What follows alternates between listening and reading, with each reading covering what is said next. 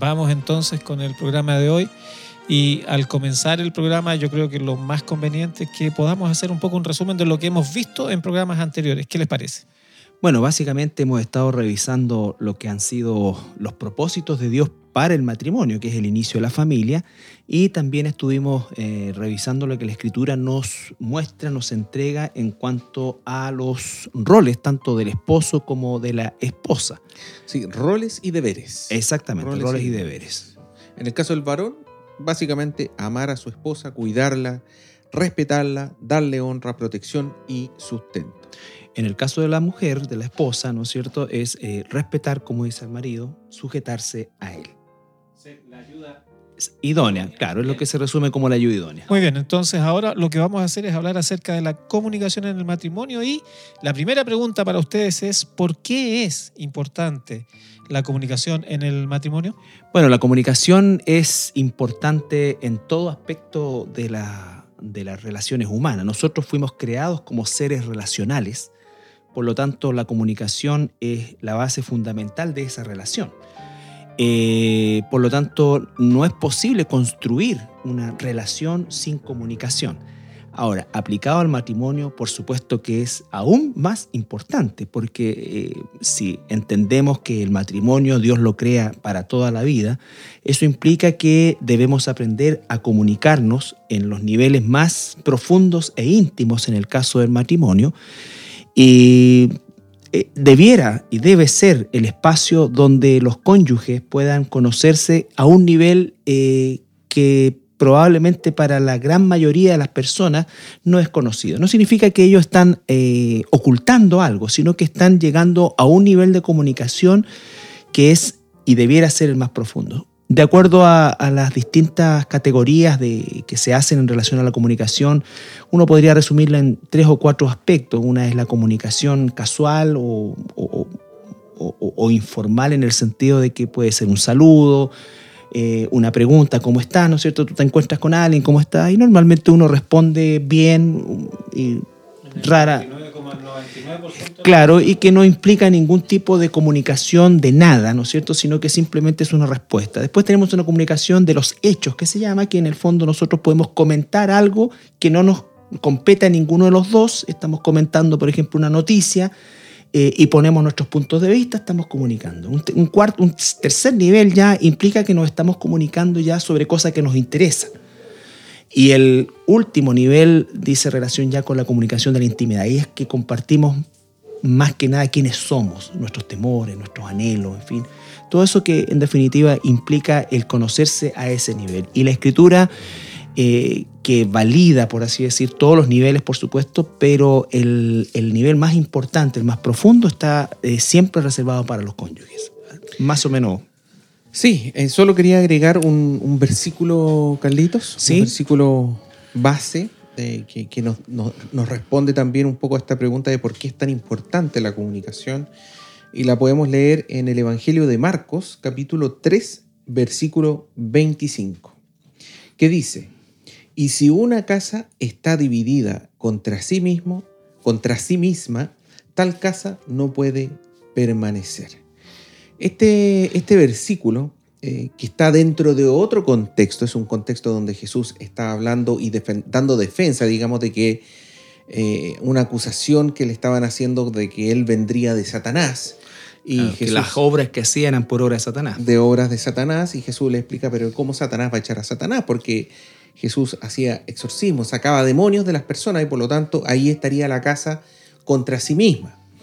Eh, este versículo también se puede aplicar en el ámbito del matrimonio y responde esa pregunta de por qué es tan importante. Y la respuesta es porque una casa que está dividida contra sí misma, estamos hablando en términos de matrimonio, tal casa no puede permanecer. Eh, esta casa se va a derrumbar, por así decir, este matrimonio se va a derrumbar si empieza a luchar consigo mismo. Y consigo mismo estamos hablando entre los cónyuges. Eh, pero, Carlos, eh, esto significa que en la comunicación nunca vamos a tener diferencias, nunca vamos a tener problemas. No, no, no, no. Eh, eso es justamente lo que iba a acotar. El pasaje, claro, tiene una aplicación, pero está hablando principalmente al hecho de que la división proviene de una animadversión entre ambos, lo que originaría que en el caso de los cónyuges no habría una comunicación y peor aún, habría una comunicación destructiva.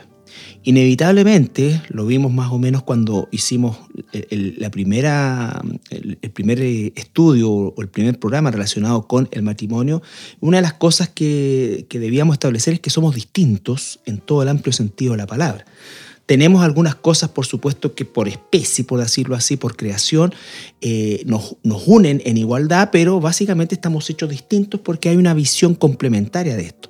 Por lo tanto, al ser distintos, y ya cuando estamos hablando de, un matrimonio, los cónyuges provienen de mundos distintos, la mayoría de las veces de familias distintas, de educaciones distintas, y comienzan a escribir su historia o su nueva historia con todos estos elementos. Ahora, lo que hace un matrimonio guiado por, la Biblia, ¿no es cierto? Un matrimonio que llamamos nosotros cristianos es eh, abrazar ambos eh, las directrices de Dios.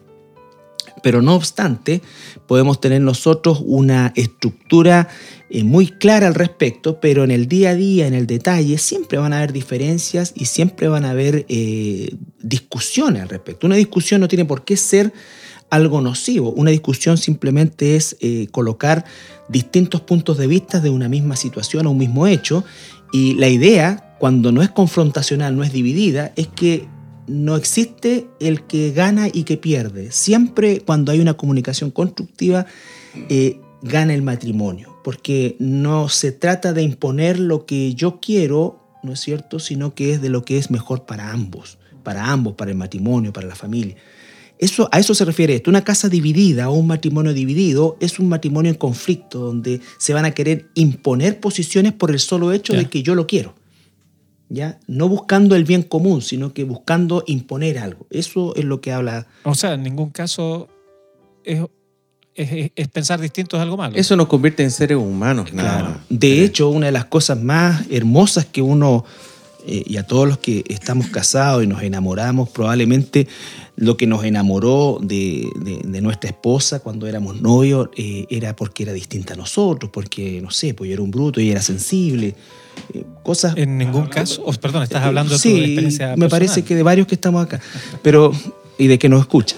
Eh, entonces, es, porque lo, lo, terrible es que al pasar el tiempo, los matrimonios, aquello que los enamoró de su esposa o de su esposo, empieza a transformarse en una diferencia que ya no se empieza, por ejemplo, a tolerar. Y, no es el propósito ese. El propósito es que justamente nosotros podamos crecer juntos. Por eso es que estamos exponiendo el plan de Dios para el matrimonio, las directrices de Dios, porque sin duda alguna, siendo Él el creador del matrimonio, eh, garantiza no que no tengamos diferencias, sino que podamos canalizarlas de manera positiva. ¿Y cómo debemos comunicarnos entonces? Parece como obvio, pero a veces es más fácil decirlo que hacerlo. Bueno, para ver ese tema vamos a leer una serie de, versículos que nos van a empezar a, entregar principios, principios bíblicos, que responde justamente eso que dices tú de cómo debemos comunicarnos. El cómo comunicarnos es bastante complejo. Yo me imagino Carlito en sus años de, trabajo acá como pastor, haciendo diferentes tipos de, ayuda a matrimonio, eh, puede dar testimonio de eso. Es complejo, no por eso imposible. Eh, pero complejo en el sentido de que tiene muchas variables. y de repente son distintas las que, las que empiezan a fallar dentro de un matrimonio. O sea, la cantidad de visiones que hay respecto de un tema está directamente relacionado con la cantidad de cabezas que lo miran. Sí, por eso vuelvo al punto antes que Andresito lea los, los versículos que dejan muy en claro cómo es que debemos afrontar una, una, diferencia o una comunicación en general.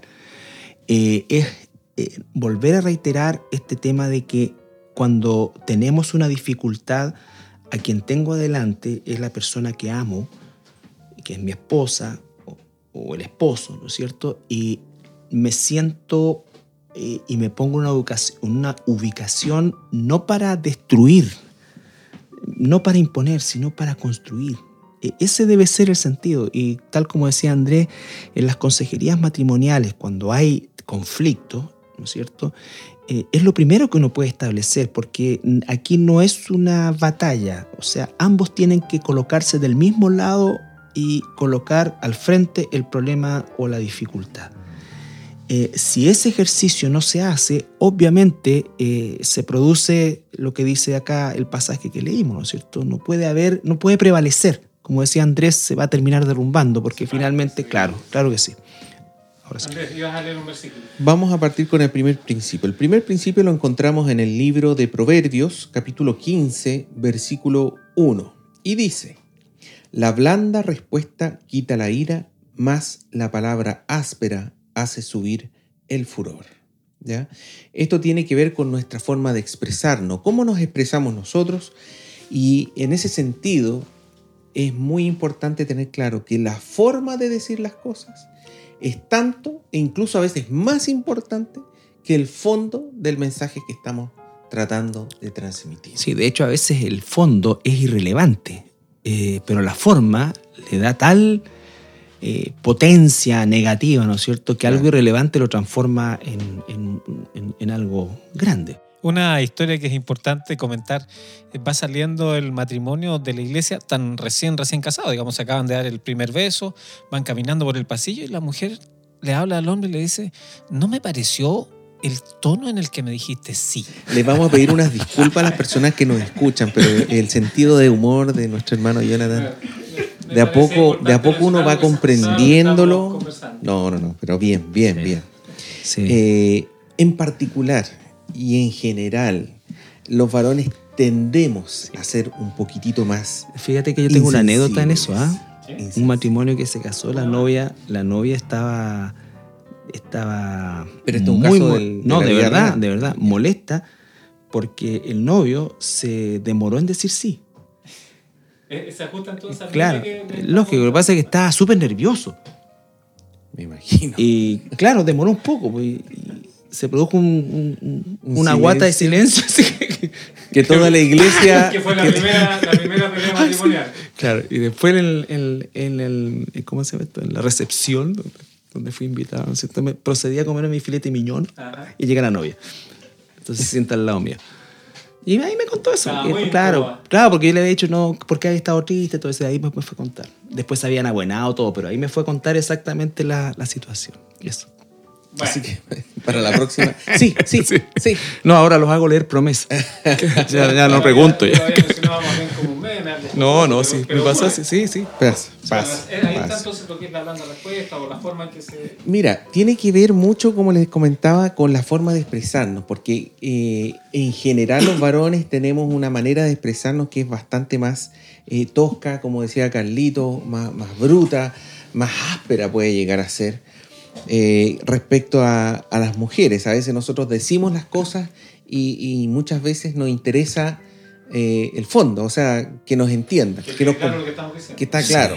Pero las mujeres, eh, no, no, en general, no todas obviamente, aquí Martita probablemente, suelen leer entre líneas. Marta es muy cercano a mártir. sí. suelen leer entre líneas. Y no solamente ven el contenido, sino que ven cosas que van más allá del contenido. Y ahí el tema de cómo lo expresamos, cómo lo decimos, las palabras que usamos, las caras que, tenemos mientras estamos hablando, eh, si estamos mirando a la persona o no la estamos mirando, eh, entran a jugar un rol que uno muchas veces nunca considera. No considera eso. No hay, no hay una mala intención detrás, digamos no necesariamente. No necesariamente. A veces sí. A veces sí, eh, pero, pero muchas veces no. Y vuelvo a insistir, esto es generalmente, pero también hay casos de mujeres que, por ejemplo, también pueden tener un trato áspero con su marido. Sí, sí. También pueden haber mujeres que tienen un trato. Ah, ¿Por qué se ríe, hermano Jonathan? ¿Por, qué, por, ese, por esa sonrisa? Entonces, el llamado, ¿cuál es? Eh, definitivamente, tanto varón como mujer, a autoevaluarse respecto a su forma de expresión. La forma es tan importante. Bueno, algo lindo, la blanda respuesta quita la ira. Y, y estas cosas, y, aquellos, como dice Carlito, aquellos que llevan varios tiempo, bastante tiempo casados, esto no estamos hablando de un momento en particular, sino que eh, este tipo de molestias eh, suelen no llevar a un conflicto en el momento. Sin embargo, después de varias semanas o hasta meses, eh, en algún momento la persona explota, explota y queda la escoba. Y como dice Carlito, a veces por un, detalle así le pedí el pan a, mi señora y, o sea, no sé, pues me tiró el tenedor. ¿Y por qué? Pues se le pide el pan nomás. Pero no, es, una cosa que viene de atrás. Una sumatoria. Viene, el pan fue el, broche de oro. Viene de atrás. Entonces, esta, esta autoevaluación es, permanente. Debemos hacerlo día a día, digamos. No es, no es que ya, ahora que, escuché este programa, no sé, voy a tomar nota y voy a, voy a poner cuidado en eso hoy. No, no, es un trabajo diario. Y es más, si usted tiene la costumbre de tratar áspero a su marido, a su esposa, eh, pídale perdón pídale perdón, porque en realidad eh, uno tiene que partir pidiendo perdón por ese tipo de, cosas, digamos. Y obviamente con el compromiso de, empezar a tratar de, trabajar en uno. Era, era justo lo que te iba a preguntar, Andrés. Eh, digamos que uno está en una discusión con la esposa. No, sé cómo será eso, pero bueno. Eh, ¿Qué es lo que uno tiene que hacer? ¿Cómo uno tiene que reaccionar frente a esto? ¿Cuál es la mejor blanda respuesta, por así decir? Mira, eh, efectivamente lo ideal es, por lo menos partir pidiendo perdón. Si yo estoy en una discusión acalorada con mi esposa, eh, eh, lo primero es pedirle perdón por las cosas que se dijeron, porque lo más probable... quería, quería aclararlo, o sea, yo tengo que pedir perdón ¿por qué? porque me enojé en la discusión porque, lo más porque yo estaba Mira, depende porque a lo mejor las dos cosas están como corresponde. A lo mejor estás diciendo de mala manera una cosa que además es incorrecta o de mala manera una cosa que es correcta. Pero en estas en estas discusiones acaloradas uno suele decir cosas que no corresponden y de forma que no corresponden de todas maneras, digamos. Puede que uno haya partido, puede que uno, supongamos un, un, un hecho así hipotético, puede que hipotéticamente yo haya tenido la razón en un principio, pero durante la discusión se me salieron todos estos problemas. Se te soltó la cadena. Y se me soltó la cadena, salió el, pitbull que, llevo adentro. Y, definitivamente pequé contra mi señora. Pequé contra Dios y contra mi señora. Entonces parto pidiendo perdón. Eso eh, inevitable. Parto pidiendo perdón y luego expreso de una de la mejor forma posible lo que yo siento con los dichos de mi cónyuge. ¿ya? Cuando mi esposa me dice ta ta ta ta ta ta, yo siento esto, que es algo que además los varones normalmente nunca hacemos. ocultamos. Ocultamos, ya. No, yo debo expresar mis sentimientos porque muchas veces nuestras esposas, nuestro, el, esposo, en el caso de una mujer, eh, no tiene idea del impacto que tiene sus palabras sobre el otro. Entonces aquí aclaremos las cosas. Yo, y tampoco esto es a grito pelado, obviamente, por eso digo, de la mejor forma posible expreso lo que yo siento cuando la otra persona me dice tal y cual cosa. Y finalmente le pregunto a mi cónyuge qué es lo que siente cuando yo le digo ciertas cosas. ¿Te hirió esto? ¿Te dolió esto? Tiene que haber una disposición. ¿Qué, entendiste tú de esto? Claro, el ideal es poder, por eso es que el tema de la comunicación es tan amplio, porque el ideal de lo que dice Andrés eh, es que esas aclaraciones se pudieran hacer no en medio de un conflicto, sino que se pudieran recordar en medio de un conflicto. Ahora, obviamente, si no se han hecho, el momento, alguien tiene que poner un alto en, la discusión. Previo entonces a una discusión acalorada, uno de los dos tendría que decir, oye, mira, dejémoslo aquí nomás. Lógico, si tenemos que es que tenemos que conocer a nuestra esposa, al esposo, y, debemos saber de antemano cosas. Y eso es lo que debe hacer la comunicación, porque los matrimonios no se comunican. Cuando uno pregunta, bueno, pero ¿tú alguna vez le has preguntado a ella si esa actitud le molesta? La respuesta normalmente es no, no. Se asume. Claro, entonces después se lleva la sorpresa. Es que yo nunca pensé, o sea, en 10 años nunca pudiste tú eh, captar o preguntarle, ¿te molesta que yo sea así? ¿Te molesta que yo delante de las personas me ría de cosas de tu mamá? ¿O ¿No es cierto? No, no, ¿O te molesta? Y si es así, obviamente no lo voy a hacer.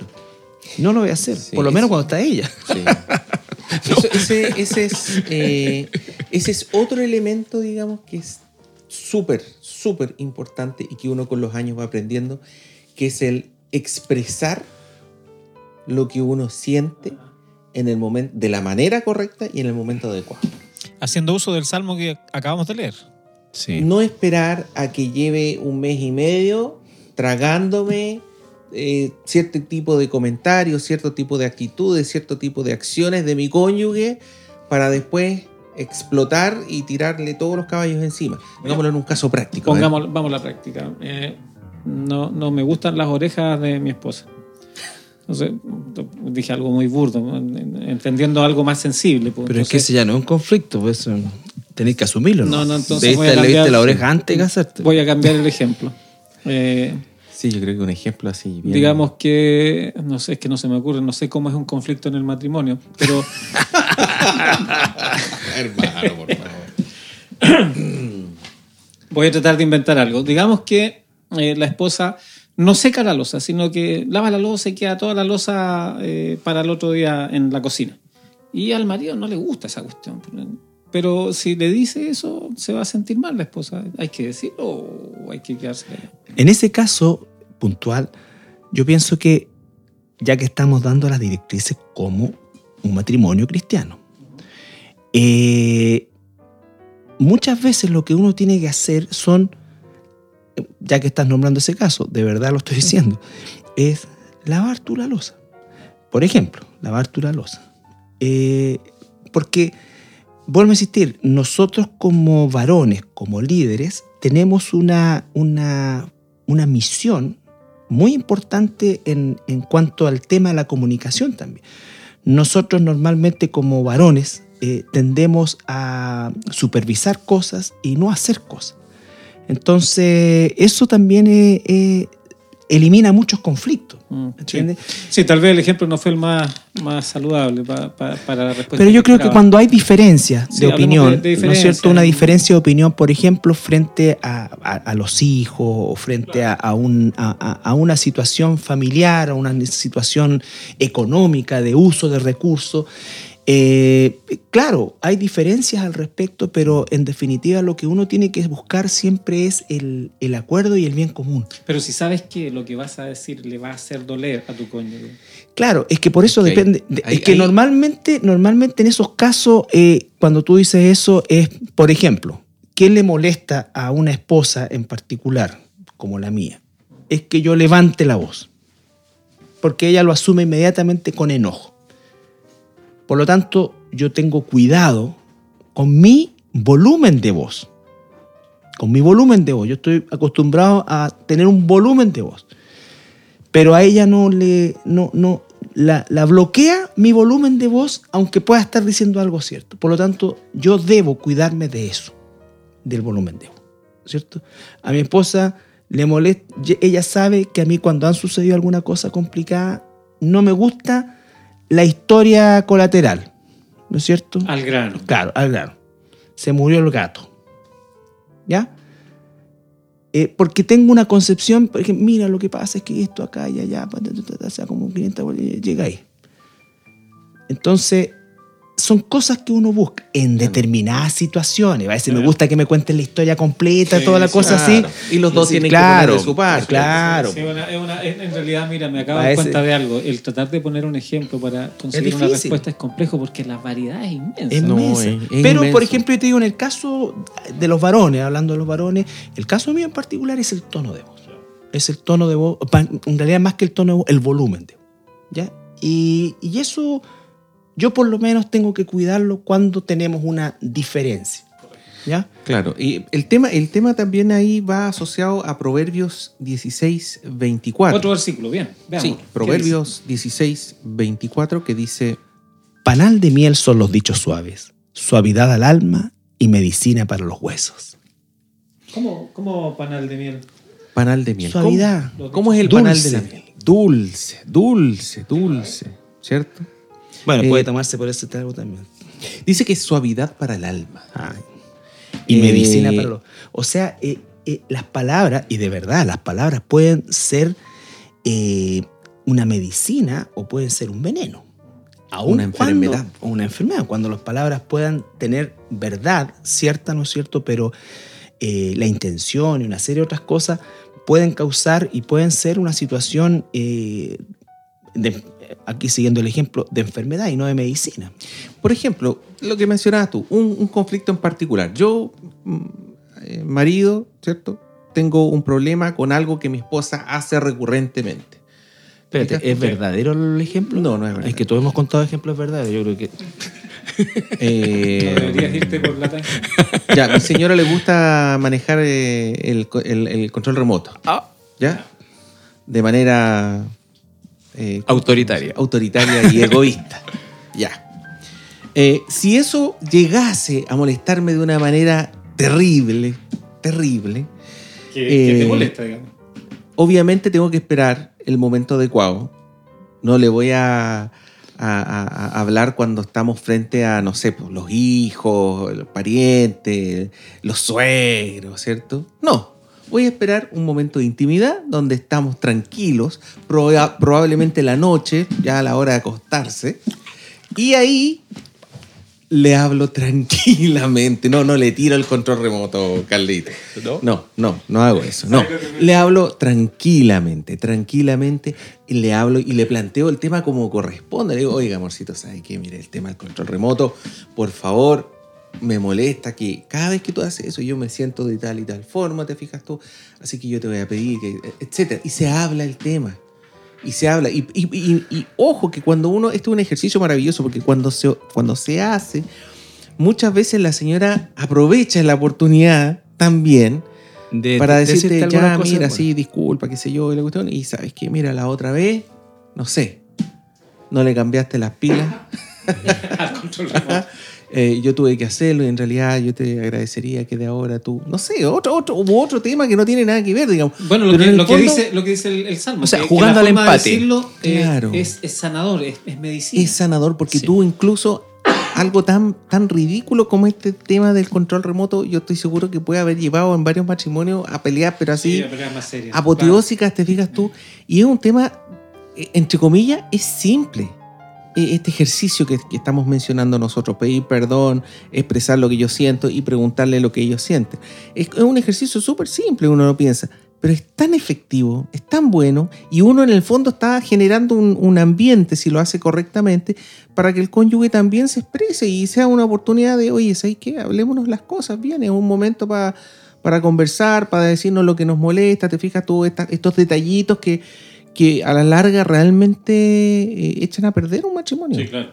Sí, generalmente los problemas graves parten de discusiones que no son graves, son cosas más simples. Claro. Bueno, les tengo una pregunta, pero los invito a que escuchemos una canción y seguimos. ¿Les parece?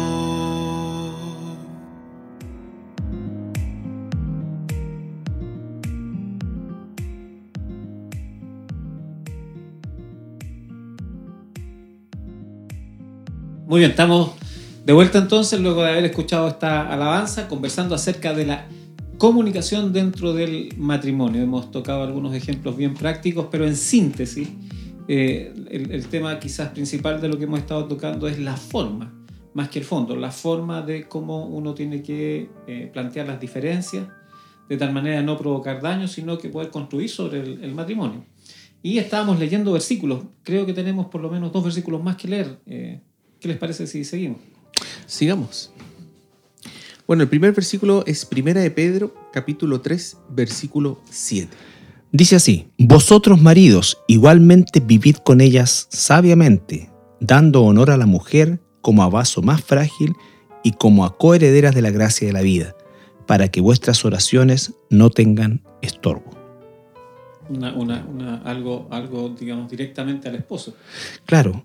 Eh, bueno, eh, este versículo, al igual que todos los otros que hacen, digamos, alusión al hecho de que la comunicación debe tener características eh, constructivas y no destructivas, eh, y agregaría yo también que la comunicación tiene que ser algo permanente en, el matrimonio. Es triste cuando los matrimonios dejan de comunicarse.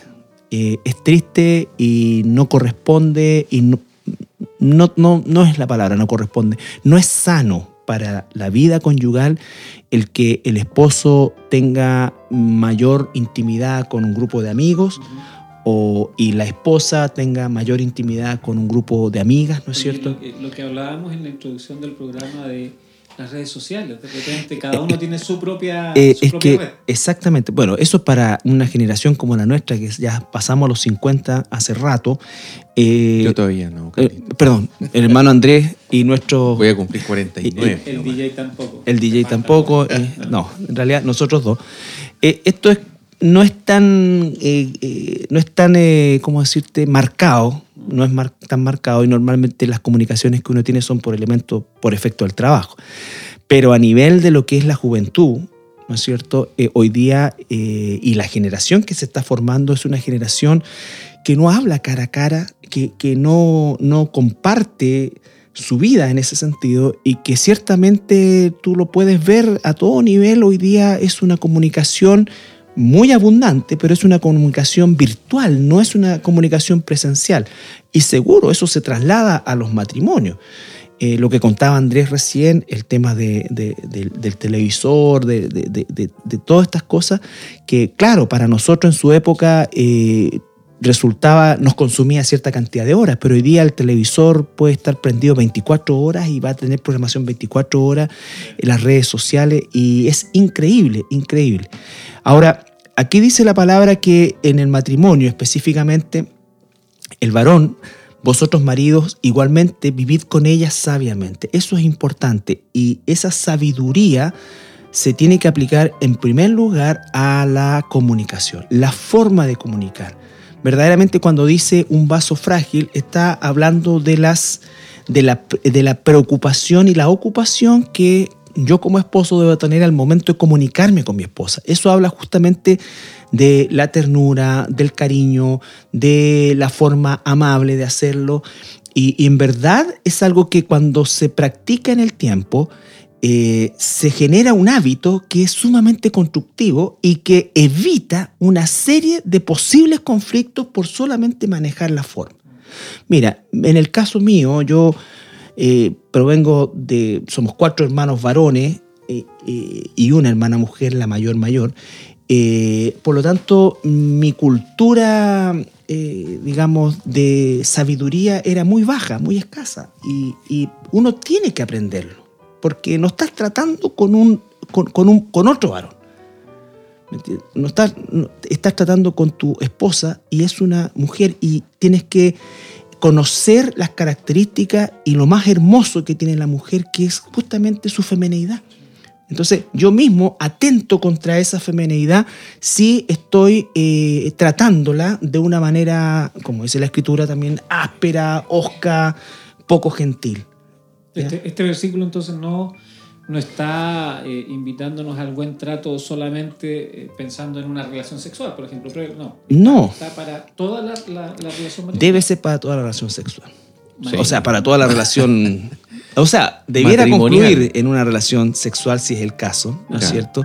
Pero es una cosa que hace la vida mucho más agradable. Y cuando tenemos una esposa que nos ama también, eh, obviamente su respuesta va a ser distinta. Yo le- le- le- les, eh, les desafío a los maridos que nos están escuchando que seguramente puedan eh, aplicar esto y van a notar que muchas de la de la, de la irritación, Las que tensiones las propias. tensiones que existen muchas veces, van a comenzar a ceder, van a comenzar a ceder. Eh, de verdad es un ejercicio muy, muy eh, sano y además hace de la relación algo muy saludable. Yo también puedo decir que durante los primeros años de matrimonio, una, una relación más bien osca, ¿no es cierto?, exigente, eh, generaba una respuesta de la misma manera. conflictiva. Hasta que, por la gracia de Dios, pude conocer todo lo que Dios nos está mostrando hoy día y que queremos compartir. Es el único deseo que usted tenga un matrimonio agradable y feliz.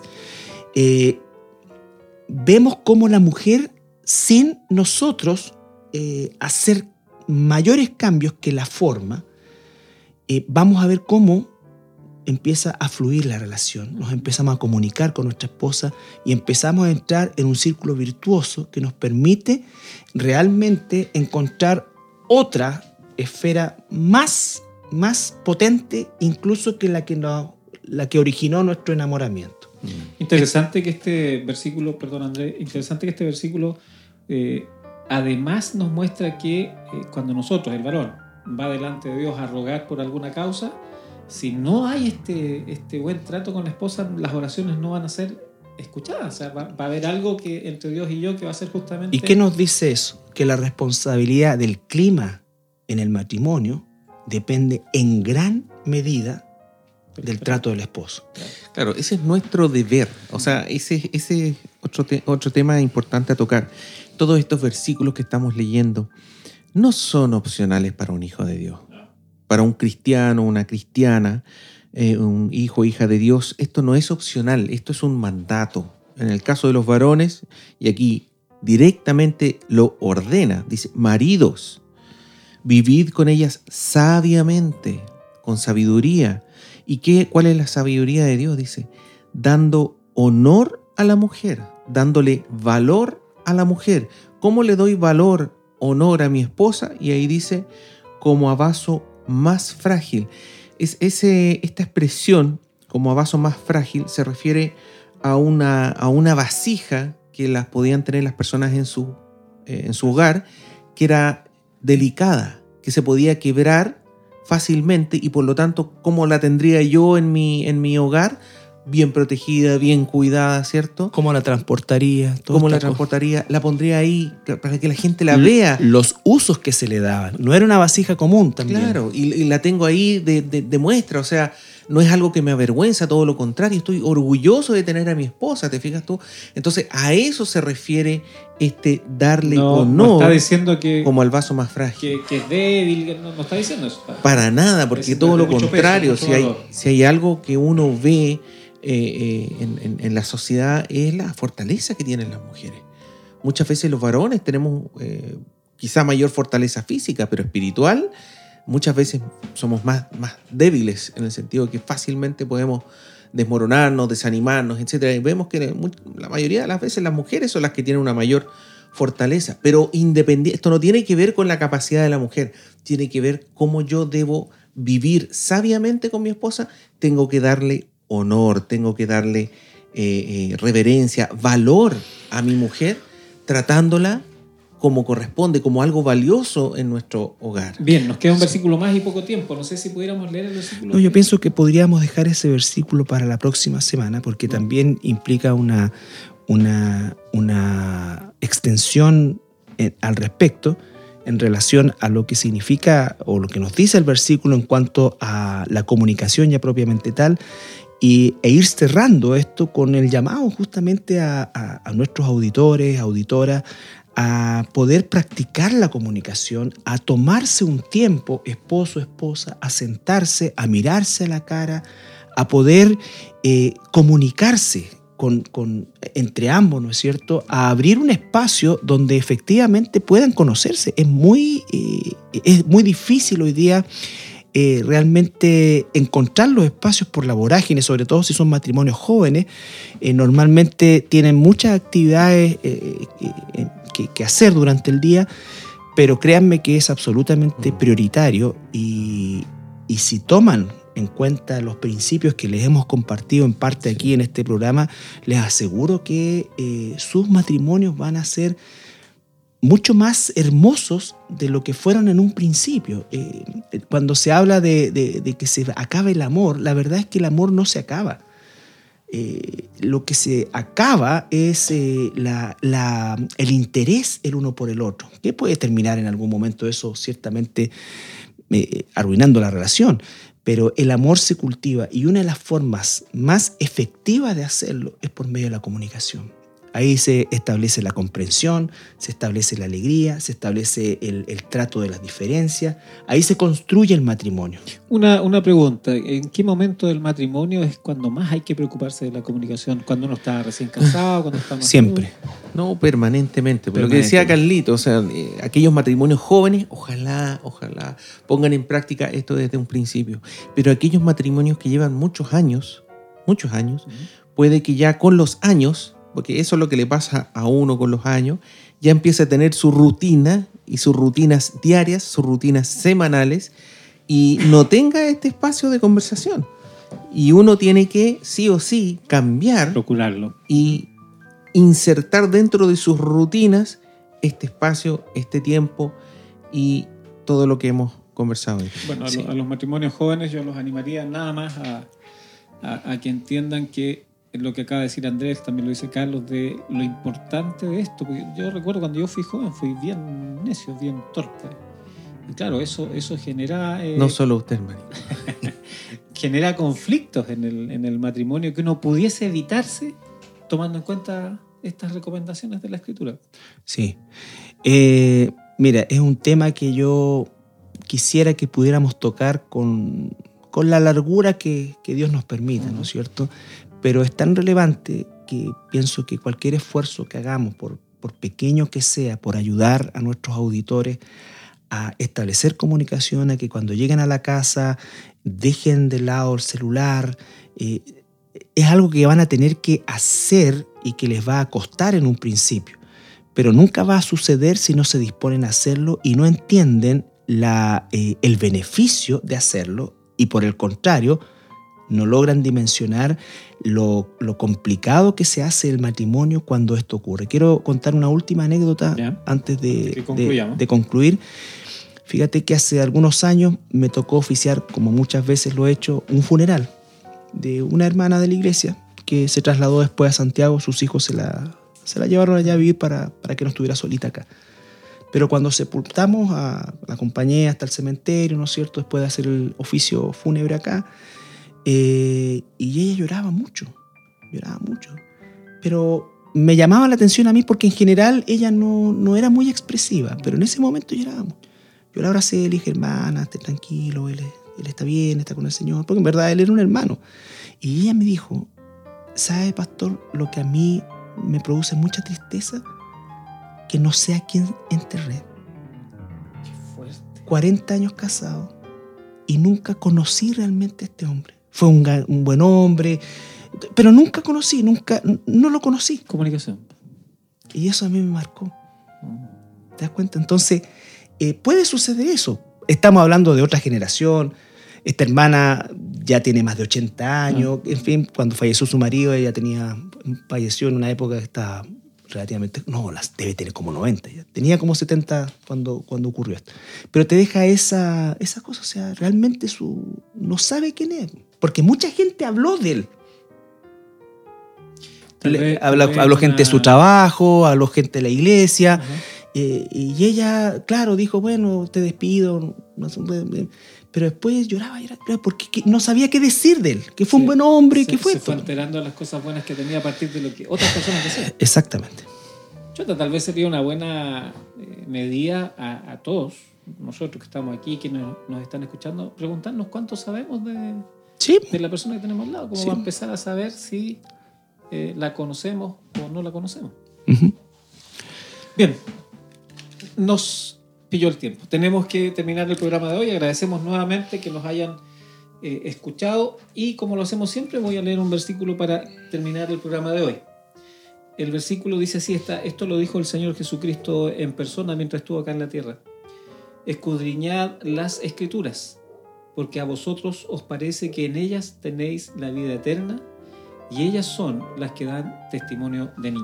Hemos estado esta tarde conversando acerca de la comunicación dentro del matrimonio, pero una cosa que es importante que usted que nos escucha sepa. Estamos dando eh, algunos principios basados en la Biblia para poder tener un buen matrimonio, para poder comunicarnos con eh, nuestro cónyuge y finalmente que la experiencia del matrimonio sea algo feliz para nosotros. Pero hay aquí un versículo que tal vez escapa un poco a esto, pero eh, sin embargo está igual relacionado porque habla de comunicación. Tenemos nosotros un, eh, un libro, el libro más precioso que alguna vez haya escrito, la Biblia. Y Jesucristo animó a quienes estaban con él a escudriñar estas escrituras, a buscar, a leer, porque ellas, estas escrituras son las que dan testimonio del mismo Señor Jesucristo. Y en ellas encontramos la vida eterna, una vida plena. Entonces, ¿cómo, cómo, cómo partir para tener este, este proceso de comunicación con eh, nuestro cónyuge? Buscando a Dios. La, la primera de las necesidades que tenemos es encontrarnos con Cristo, encontrar la vida eterna. Y luego de ello vamos a tener no solo la vida eterna, sino que además una vida plena, donde vamos a poder someter nuestro intelecto, nuestra voluntad a lo que la palabra de Dios dice y vamos a tener el espacio y el interés por cultivar lo que las cosas que hemos conversado aquí, los versículos que hemos estado hablando. Pero el, el primer problema o la primera gran necesidad que todos alguna vez tenemos es encontrarnos con Cristo y ahí comunicándonos con Él a través de su palabra vamos a tener esta vida abundante y esta vida eterna. Que Dios les bendiga.